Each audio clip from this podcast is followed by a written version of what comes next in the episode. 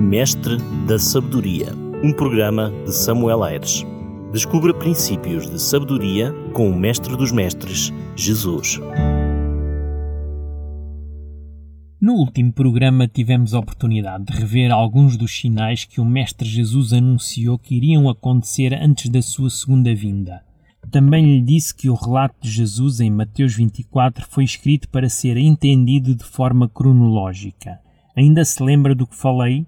Comecei, por exemplo, por dizer que haveriam guerras e rumores de guerras, pestilências, fomes, terremotos. Depois falei da perseguição contra os fiéis filhos de Deus, onde estes terão de comparecer diante de reis e governadores. Também disse que os piores inimigos dos fiéis serão os seus próprios familiares e amigos. Referi ainda que este período caracteriza-se por um tempo de tribulação do qual muitos fiéis apostatarão da fé e haverá uma sacudidura, uma espécie de peneiramento entre trigo e joio. Muitos desses falsos crentes irão se tornar falsos profetas, pois se oporão à verdade. E salientei que a multiplicação da maldade se traduz num desrespeitar e desobedecer à lei de Deus. E só os que perseverarem até ao fim, obedecendo aos mandamentos e tendo a fé em Jesus, é que serão salvos. Por fim, falei ainda na proclamação do Evangelho a todo o mundo, com especial foco sobre o juízo final e a adoração ao Deus Criador. Agora gostaria de entrar na segunda parte do Sermão de Jesus, a partir do versículo 15. Mas não sem antes dizer-lhe novamente que Cristo preveniu os seus discípulos da destruição de Jerusalém, mas também dos sinais que ocorreriam antes da vinda do Filho do Homem. Todo o capítulo 24 de Mateus é uma profecia a respeito dos acontecimentos que precederão esse evento, ou seja, que precederão a vinda de Jesus. Agora repare no que vou dizer. A destruição de Jerusalém é usada por Jesus para representar a última grande destruição do mundo pelo fogo. Isso mesmo, o que aconteceu em Jerusalém numa escala pequena acontecerá no mundo numa escala universal. Posso até lhe dar dois ou três exemplos de como episódios bíblicos do passado servem de exemplo das coisas que acontecerão no final da história. Lembra-se de Jesus dizer, assim como foi nos dias de Noé e de Ló, assim será na vinda do Filho do Homem? Pois é, se atentarmos bem aos paralelos, serão muito semelhantes. Ou se pensarmos quando os três amigos de Daniel foram lançados para a fornalha por não adorarem a imagem que o rei Nabucodonosor ergueu, algo que se replica no livro do Apocalipse quando os crentes forem obrigados a adorar a imagem da besta e ao não fazerem-no serão sentenciados à morte. Ainda posso dar um último exemplo de como as coisas que aconteceram no passado acontecerão no futuro, mas numa escala universal. Lembra-se da história de Esther? Caso não conheça ou não se lembre, pode ler o livro de Esther na Bíblia. Quando o ímpio Amã decidiu mandar matar todos os judeus porque estes tinham leis diferentes dos medo-persas e que eram uma ameaça à paz do império. Felizmente a intervenção de Deus poupou o povo judeu e puniu Amã à morte. O mesmo acontecerá antes de Jesus se levantar do seu trono e nos vir buscar. Também haverá um tempo de angústia onde os verdadeiros servos de Deus estão ameaçados de morte, mas serão socorridos em tempo oportuno. E o diabo, o causador de todo o sofrimento, será finalmente destruído. Consegue perceber estes paralelismos? Nada aconteceu e nada acontece por acaso. Deus está no controle da história deste mundo, mesmo que às vezes não pensemos desta forma. Assim, o que aconteceu em Jerusalém no ano 70 pode ser um alerta para nós que estamos a viver com certeza os últimos acontecimentos antes da volta de Jesus. Em Mateus 24, 15 e 16 é dito o seguinte: Quando, pois, virdes o abominável da desolação de que vos falou o profeta Daniel no lugar santo, quem lê entenda, então os que estiverem na Judeia fujam para os montes. O que será isto do abominável da desolação? É interessante que no texto paralelo de Lucas ele dá-nos informações que explicam melhor o que Mateus diz.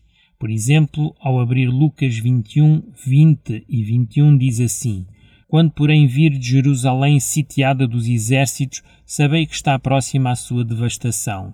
Então os que estiverem na Judeia fujam para os montes, e os que se encontrarem dentro da cidade retirem-se, e os que estiverem nos campos não entrem nela. Esta abominação da desolação eram os exércitos romanos rodeando Jerusalém. Quando estudamos um pouco sobre como aconteceu a destruição de Jerusalém, percebemos melhor o que o Mestre Jesus quis ensinar. Por volta do ano 66 d.C., no mês de setembro, o general romano Gestio Galo cercou a cidade de Jerusalém e, de uma forma inesperada e sem explicação, levantou o cerco nove dias depois. Animados com a sua retirada, os guerrilheiros judeus partiram no seu encalce e conseguiram matar cerca de seis mil romanos e conquistar o seu estandarte. O estandarte romano era um símbolo importantíssimo e, caso uma legião o perdesse, era um sinal de vergonha e de humilhação. O estandarte romano tinha como símbolo a águia e cada soldado romano devia o proteger e defender com a sua vida. Quatro anos depois, quando o general Tito cercou novamente esta cidade e a destruiu, nenhum cristão pereceu. Tudo isto porque tinham entendido o que Jesus dissera. Para os cristãos que estiveram nove dias cercados dentro da cidade, perceberam ser este o sinal dado pelo seu mestre para a abandonar. E assim aconteceu. Os cristãos se retiraram de Jerusalém. Eusébio, o primeiro grande historiador da Igreja, diz que quando os romanos caíram sobre Jerusalém, a Igreja de Jerusalém deixou a cidade e mudou-se para uma outra cidade chamada Pela. Mas talvez se esteja a perguntar o que é que isso tem a ver com a segunda vinda de Jesus e estarmos atentos. O que significa a abominação da desolação nestes últimos dias? Bem, Vamos tentar perceber o cenário que Jesus está a descrever. Não esqueça que as palavras de Jesus aqui têm uma dupla interpretação. Primeiro, tiveram o seu cumprimento na destruição de Jerusalém, mas também descreve os últimos acontecimentos antes da segunda vinda dele. Repare que depois de Jesus de falar sobre o abominável da desolação profetizada pelo profeta Daniel, ele diz: Quem lê entenda. Aqui pressupõe que, para entendermos este tema, inevitavelmente temos de ir ao livro do profeta Daniel e já lá vamos. Mas antes veja primeiro que o Mestre Jesus descreve que este tempo seria um tempo difícil. Inclusive, ele fala em fugir, não voltar para trás, e mostra que para alguns essa experiência será muito mais difícil. Veja o que ele diz. Lemos assim em Mateus 24:19: Ai das que estiverem grávidas e das que amamentarem naqueles dias. Se quisermos dar como exemplo o cerco de Jerusalém, Flávio José, um historiador judeu do primeiro século, disse no seu livro Guerra dos Judeus que enquanto os romanos faziam o seu cerco a Jerusalém, muitos judeus escondiam-se em abrigos subterrâneos e comiam tudo o que podiam. Muitas mães comiam os seus filhos e muitos filhos comiam os seus pais. Isto é sem dúvida um cenário macabro e aterrador para se poder imaginar. Mas que descreve também as condições difíceis que no futuro os crentes terão de enfrentar. O Mestre fala ainda de outras dificuldades físicas. Lemos assim no versículo 20: Orai para que a vossa fuga não se dê no inverno nem no sábado.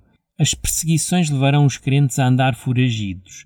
É óbvio que tudo isto se torna mais difícil com a condicionante do inverno pelas razões óbvias, e também a condicionante do sábado pois no ano 70 as portas da cidade estariam fechadas no sábado, impedindo assim a possível fuga dos cristãos. Nos últimos dias, o sábado será reconhecido pelos verdadeiros crentes como um dia de louvor e adoração ao Deus Criador, pouco propício por isso a pensar em si próprio e em planear uma fuga nesse dia. Jesus acrescenta ainda no versículo 22: Não esqueça que estamos no versículo 24 de Mateus então, no versículo 22, o Mestre diz que se ele não abreviasse aqueles dias, ninguém se salvaria, mas que por causa dos escolhidos, esse mesmo tempo de tribulação seria abreviado. Deixe-me voltar agora um pouco atrás. Lembra-se de eu referir que Jesus aponta a explicação da abominação desoladora para o livro de Daniel? Quem lê entenda. Pois bem, no capítulo 8 de Daniel, onde temos a tal referência à abominação desoladora, o profeta tinha tido uma visão, e essa visão era uma profecia que começava no Império Medo-Persa, passando pelo Império Grego-Romano, culminando no fim da história do nosso mundo. Depois desta visão, um anjo vem ter com Daniel e diz-lhe que ele próprio, ou seja, o anjo, foi enviado para explicar a visão que Daniel tinha tido. Então o anjo, no capítulo 8, versículo 19 de Daniel e seguintes, explica que a Grécia aniquilaria a Medo-Pérsia e que este rei da Grécia também cairia, e no seu lugar subiriam os seus generais, que dividiriam o Império Grego em quatro partes, e que depois disto se levantaria um outro poder, representado por um chifre pequeno, que se engrandeceria ou que cresceria ao ponto de querer substituir o príncipe dos príncipes no seu santuário, ocupando assim a sua função no sacerdócio diário e deitando por terra a verdade. É com este pano de fundo em que um poder terreno usurpa o lugar de Jesus como nosso sumo sacerdote e intercessor que o profeta Daniel ouve dizer então ser isso a abominação da desolação. Se no ano 70 a abominação da desolação foi explicada pelo Mestre como sendo os exércitos romanos invadindo e destruindo Jerusalém e o seu templo, no final da história, antes da segunda vinda de Jesus, a abominação da desolação devia ser vista como um aparecimento de um ser humano que substituirá Jesus na sua função como nosso intercessor e se oporá à verdade bíblica, destruindo todos aqueles que fazem dessa verdade o seu fundamento. Bem, parece que não vou conseguir acabar neste programa o resto do capítulo 24 de Mateus, como inicialmente tinha intenções de o fazer. Isto porque preciso explicar um pouco melhor o que significa este tema da abominação da desolação. Tente-me acompanhar agora no raciocínio que vou partilhar consigo em voz alta. Já vimos que o profeta Daniel foi o profeta que profetizou sobre a abominação da desolação, certo? Muito bem. O Mestre Jesus pega nessa profecia aplica para duas ocasiões diferentes, uma para o ano 70, com a destruição de Jerusalém, como já vimos, e a outra para um pouco antes da sua segunda vinda à Terra, certo? Pois bem, esta expressão abominação da desolação descreve uma ação abominável que está a ser realizada, e neste caso específico pela nação de Israel. E a consequência dessa ação abominável que normalmente vem, vem em forma de maldição sobre toda a nação em geral. Foi isso que aconteceu no tempo dos profetas Jeremias e Ezequiel, contemporâneos de Daniel. Ambos os profetas foram chamados por Deus a fim de alertar sobre as abominações que o povo de Israel praticava e, caso não mudassem a sua conduta, algo muito desolador, em forma de maldição, cairia sobre toda a nação. O profeta Jeremias, o primeiro deles a ser chamado, vai advertir o povo para a iminente destruição da cidade de Jerusalém pelo rei de Babilônia, caso o povo continuasse a desrespeitar a lei de Deus infringindo o mandamento do sábado. Veja o que o profeta diz, Jeremias 17, 21 a 27.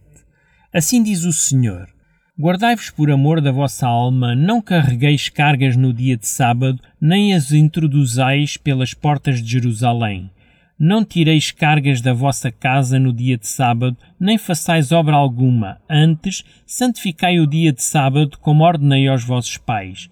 Mas não atenderam, não inclinaram os ouvidos, antes endureceram a servidez, para não me ouvirem, para não receberem a disciplina.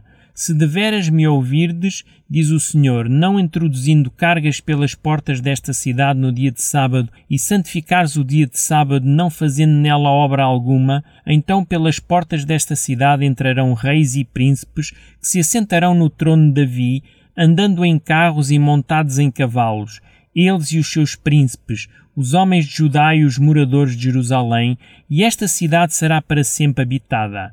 Virão das cidades de Judá e dos contornos de Jerusalém, da terra de Benjamim, das planícies das montanhas e do sul, trazendo holocaustos, sacrifícios e ofertas de manjares e incenso, oferecendo igualmente sacrifícios de ações de graça na casa do Senhor. Mas se não ouvirdes, e por isso não santificares o dia de sábado, e carregares alguma carga quando entrares pelas portas de Jerusalém no dia de sábado, então acenderei fogo nas suas portas, o qual consumirá os palácios de Jerusalém e não se apagará. Já o profeta Ezequiel foi levado em visão ao templo em Jerusalém e Deus lhe mostra outras abominações praticadas pelo povo. Pode ler depois todo o capítulo 8 se quiser conhecer melhor.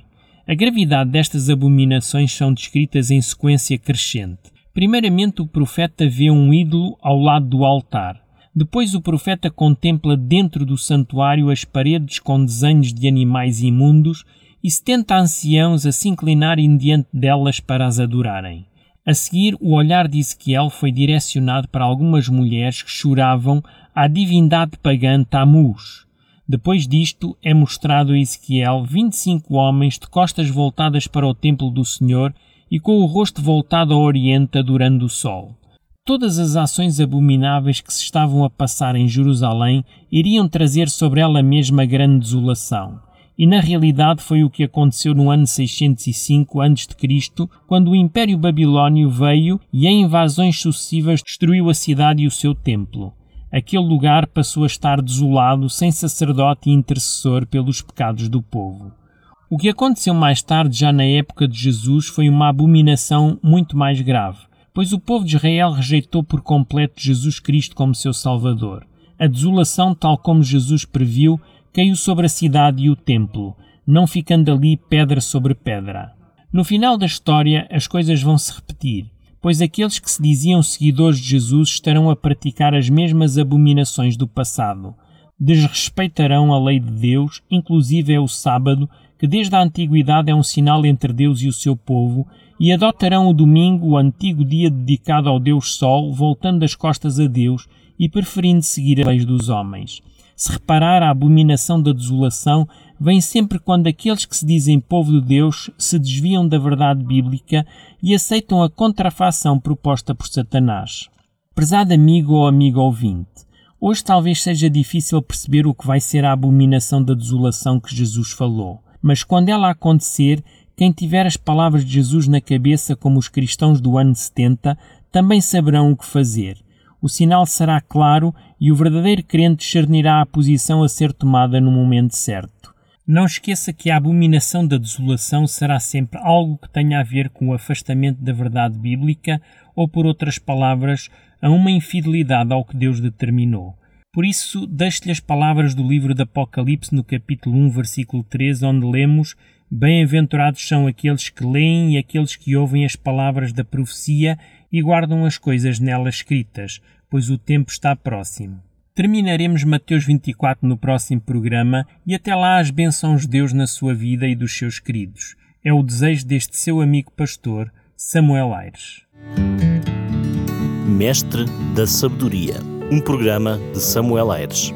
Descubra princípios de sabedoria com o Mestre dos Mestres, Jesus.